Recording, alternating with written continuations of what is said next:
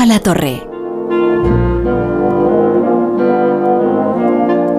Oye, David Mejía, tú sabes que recientemente se cumplió el centenario del estreno de Rhapsody in Blue de Gershwin. Pues yo creo que esta Hace música unos días. tan preciosa con la que abrimos el Ambigú eh, tiene que sonar, porque efectivamente, efectivamente, sí lo sabía, el 12 de febrero del año 24, 1924, evidentemente, se estrenó en el influyente concierto Experiment in Modern Music, organizado por Paul Whiteman y su orquesta en el Orient Hall de Nueva York.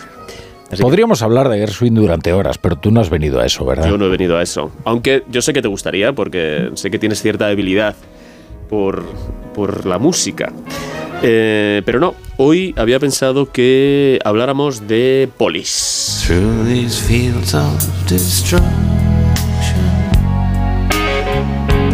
Y te cuento, me ha, impactado bastante la historia de estos dos jóvenes guardias civiles asesinados en Barbate. Y aunque el ambigú no es estrictamente un espacio de actualidad, sí emplea la actualidad como excusa. Y como tenemos esa excusa, te quería proponer que les rindiéramos un humilde homenaje a ellos y a tantos que aquí y allá se han dejado la vida enfrentándose a los bárbaros. Me parece muy bien. A mí me gusta mucho. Frente a la insensibilidad de otros. Efectivamente. Aquí vamos, vamos a acordarnos, vamos, sin ponernos melodramáticos y No, sin. pero- eh, en fin, sin, sin entrar en los matices políticos, eh, haciéndoles eh, un homenaje a través de lo que hacemos aquí, que es compartir pues, gustos y fobias, sobre todo Sí, sobre todo. culturales y de cultura popular. Eh, yo iba a ser más, más, de, más de gustos. A mí me gustan mucho las pelis de polis. No sé si tú eres de pelis de polis. Mucho. Y digo de polis, ¿eh? no, no policíacas, porque hay muchos subgéneros del cine policíaco, ¿no? Están las historias de detectives, luego las historias, las que llaman procedimentales, en lo que, las Sí. que lo que importa es toda la investigación, que es- también hay un género periodístico muy de procedimiento, de se investiga, Spotlight, los, eh, todos los hombres del presidente, este tipo de cosas, ¿no? Pero yo ahora hablo de eh, las historias de polis, lo que llaman en inglés las buddy cop, ¿no? Las polis de colegas, ¿no? Que, es, que implica una asociación profesional entre una pareja, de policías, que a menudo pues va evolucionando hacia una amistad personal a lo largo del transcurso de, de la película. Eh, Son normalmente, bueno, pues dos personas que tienen personalidades muy diferentes, muchas veces enfrentadas y que pues están obligadas a trabajar juntas porque tienen que resolver un crimen o tienen que derrotar a un villano eh, o a desarticular una, una banda mafiosa, ¿no? Y bueno, pues un género que se presta mucho a fundir la acción con la comedia y como decíamos, el deber profesional con la amistad. Porque ser policía, y esto creo que estas películas, a pesar de que pues, no suelen ser eh, excesivamente profundas, pero sí muestran que ser policía es en buena medida ser compañero. Y que. Y De que hecho, toda- eso suele ser el origen del, de- del drama, ¿no? Eh, suelen poner a dos personas con personalidades eh, antitéticas y aparentemente irreconciliables que se van encontrando, ¿no? A medida que avanza la película. Efectivamente, se van encontrando y saben que eh, lo que les une es mucho más importante que lo que les distancia. Eh, y, y claro, cualquier tragedia saben que es una tragedia compartida. ¿no? Y si lo que le pasa al uno se sufre porque, al ser compañeros, pues sabe que le podía haber pasado a otro, que es lo que les pasa a todos los, a todos los miembros del cuerpo. ¿no? Hay un corporativismo eh, pues muy a flor de piel y que tiene mucho sentido, porque cuando cae uno, el que cae que está en la lancha, pues podría haber sido otro el que estuviera en su lugar.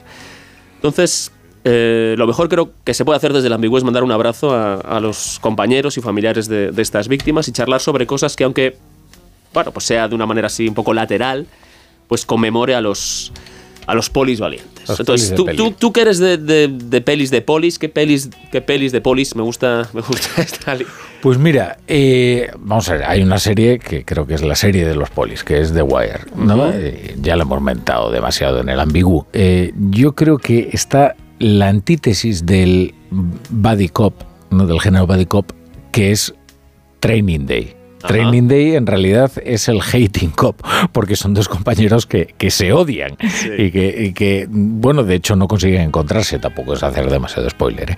Eh, es una peli cruel, Training Day, pero con la que yo disfruto mucho y con la que creo que Denzel Washington demostró cuáles son sus verdaderas virtudes actorales y hay un muy notable Ethan Hawke. Muy notable Ethan Hawke, efectivamente. Yo eh, sí, estoy de acuerdo. Es muy interesante porque, porque este es un claro ejemplo de que utiliza el molde del Buddy Cop, ¿no? Dos policías, uno más veterano, eh, con mucha más calle detrás, y otro más idealista, ¿no? Perfiles pues, muy tradicionales de este tipo de género, de este subgénero, pero que hay un twist porque eh, hay uno que no tiene demasiadas buenas intenciones, ¿no? Claro.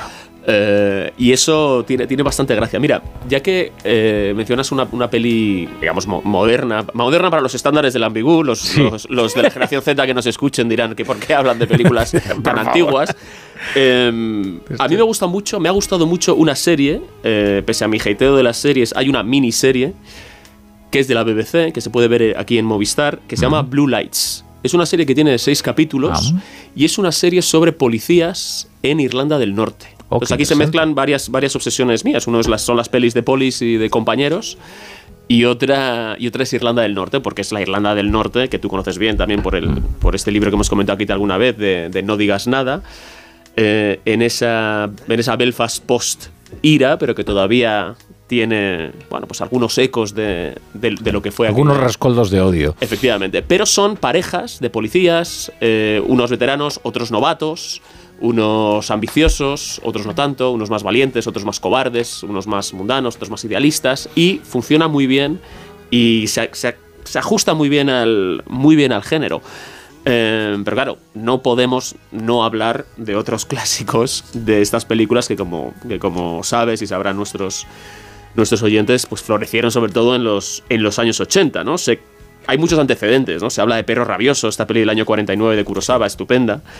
Pero, mm, y bueno, y podríamos citar más. Pero se supone que la peli que inaugura el género es Límite 48 horas. Ajá. Con Nick Nolte y, y Eddie Murphy, ¿no? Estos dos personajes, el poliduro, el, eh, el criminaloide eh, frívolo, pero que tienen que complementarse en una, en una misma misión. Y luego, pues por ejemplo, no sé, Super Detective en Hollywood es una película que también Hombre. bebe mucho de eso, que tiene una música, además, que ha sobrevivido muy bien. No es una grandísima película, pero, eh, en fin, también ahí vimos de lo que es capaz un personaje tan carismático y tan divertido como, como Eddie Murphy, y juega con estos tópicos del género como el que se salta las reglas. Eh, hay otra peli, y esto eh, no es exactamente del género, que es Mi último gran héroe. ¿Tú recuerdas esta película con Sí, Schwarzenegger y un sí. niño? Sí, sí, Bueno, es un niño eh, que le encantan las películas de Jack Slater, que es su personaje de acción preferido. Y, y entonces rompe una, una, una entrada de cine mágica y entonces se transporta dentro de la película, ¿no? Entonces él está en un Nueva York muy sombrío y de repente Sí. entra en un Los Ángeles Yo no lo he visto. esta, Maravilloso. ¿eh? Bueno, pero, pues- pero fue un taquillazo de nues- nuestra época. Sí, pero, pero luego tuvo muchas críticas y yo creo que no se entendió bien la ironía que tiene. Claro. Porque esto juega con todo, con toda esta, con toda esta iconografía. Por ejemplo, para que te hagas una idea, tiene una escena en la que en la comisaría el, comisario de policía está regañando. Que es otro clase, otro tópico, y hasta el punto de que echa humo por las orejas de lo, de lo enfadado que está, ¿no? El, el- el Bueno, comisario que, en- que- que- que abronca a los detectives que se han salido de la En raya. cuestión de parodia, la que es insuperable es agárralo como puedas. Bueno, que en realidad se titula The Naked Gun porque es una parodia de arma letal. Es, cua- es cuando es la fiebre de arma letal, Sí. ¿no? Y sí, sí, efectivamente. Y bueno, The Naked Gun también es una. Es, es, digamos, una, una- un, un chiste de una serie de televisión que existía, que, se, Mm. que se llamaba Police Squad, ¿no? Pero Sí. lo de Naked Gun eh, está, está, está muy bien. Y Dime, luego dime, aquí en la lista eh, añades dos. eh, hay una que se llama Tango y Cash que yo no me atrevería a volver a ver porque recuerdo que me divirtió muchísimo Sí. eh, siendo muy chaval y probablemente no era tan buena como la recuerdo. Eh, y luego una que creo que está muy infravalorada que es le llaman Body. que es Bueno, le llaman Body, es un. Bigelow que es, es, una, es una de las grandes películas de, los- de los años 90, ¿no? Una peli, y aparte ahí hay dos historias de compañerismo. Una, la de los dos policías del FBI, eh, Johnny Utah, interpretado por Keanu Reeves, y Angelo Papas, interpretado por Gary Busey. Y luego la propia de, de, mm, de Keanu Reeves, de este personaje Johnny Utah, con el propio Body, que es Sí, Patrick Swayze, ¿no? Patrick que es, que, bueno, sabemos que es el malo, pero que crean una amistad em, de nuevo imposible para, para ellos dos. Pero sí, sí, esa es. Si tiene, hay- te podemos recomendar algo hoy, esa es, esa es la que, De- la que deberíamos recomendar. Luego podríamos desarrollar una teoría sobre Catherine Bigelow, que es en realidad el anverso de Almodóvar, ¿no? Se dice que Almodóvar fue capaz de filmar como nadie el universo femenino. El universo masculino nadie lo filmó igual que Catherine Bigelow. No puedo, no- no puedo estar más de acuerdo, deberíamos discrepar más, pero, Es verdad, es pero verdad. he de decirte que es la mejor directora de acción sí. que, que tenemos. Sí, sí. Bueno, Pero son eh, pelis muy machirulas, ¿no? Sí, O sea, absolutamente. absolutamente. Y, y nadie se queja, es lo bueno. O sea, nadie dice, Claro, "No, pero no, que no, ¿quién es nadie. Catherine Bigelow para, para retratar a los hombres, ¿no? Para representar lo que piensan o sienten los hombres. Sí, sí, lo capta Es, muy bien. eh, es estupenda. Y voy a recomendar otra peli de Catherine Bigelow que no tiene nada que ver con la, esto, que se llama Strange Days y que ha sido Ah, eso no con Ralph Fiennes olvidada y es, eh, y es una maravilla. Pero para cerrar, no- antes de que nos quedemos sin tiempo, Sí. quería poner una canción. Hoy que se escuche un poco. Esta es una de mis canciones favoritas que se llama La Casa Cuartel. Es una A ver. canción de Kiko Veneno. Kiko Veneno es hijo de Guardia Civil. Ah, Así que vamos a es hijo del cuerpo, como se dice. Es hijo del cuerpo. Y vivían en Rosas. Tiene dos entradas